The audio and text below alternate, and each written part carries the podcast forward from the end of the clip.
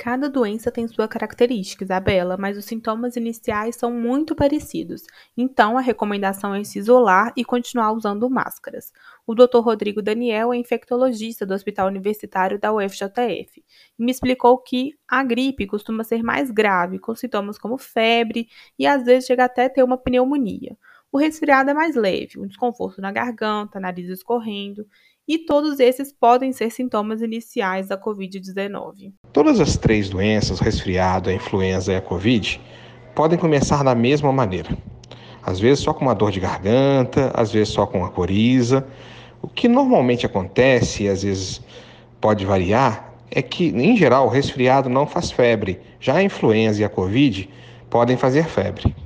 O grande problema do aumento dos riscos nessa época é provocado pelo comportamento das pessoas. No inverno, não abrimos muito as janelas e a circulação do ar fica prejudicada.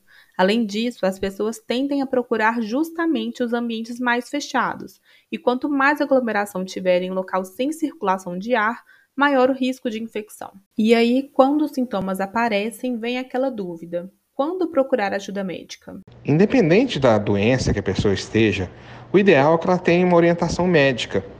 É, tirando aqueles quadros muito leves de resfriado, é, os quadros que têm febre, que têm dor no corpo, falta de ar, às vezes uma dor de garganta mais forte, é, esses quadros devem ser sim uma consulta, não necessariamente no hospital, mas preferencialmente na atenção básica. Mas eu tenho dicas de como prevenir dessas doenças, ouvintes. O pneumologista Júlio Abreu me disse que a prevenção da gripe é a mesma da Covid-19: evitar aglomerações, lugares fechados e vacina.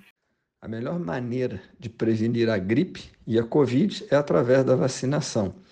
A maneira de você prevenir todas as doenças respiratórias é você evitar ambientes aglomerados, o que agora está sendo possível, né? e a gente observou que com, com o maior isolamento em função da Covid, a gente teve uma redução muito grande também dos quadros de resfriados e de gripe. É, a gente acredita que, muito provavelmente, a correlação com a temperatura seja muito menor do que a gente acreditava anteriormente.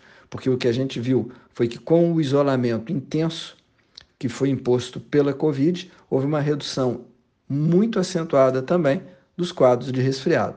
E ontem a Prefeitura de Juiz de Fora divulgou que todas as pessoas acima de seis meses de idade podem ser vacinadas contra a influenza aqui na cidade.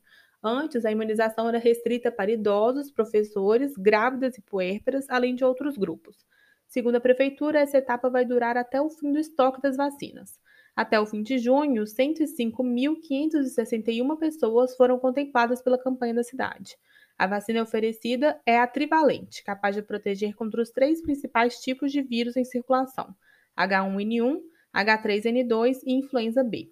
Os locais e endereços de onde está acontecendo a vacinação vocês encontram no site da Prefeitura de Juiz de Fora, www.pjf.mg.gov.br. Repetindo, www.mg.gov.br.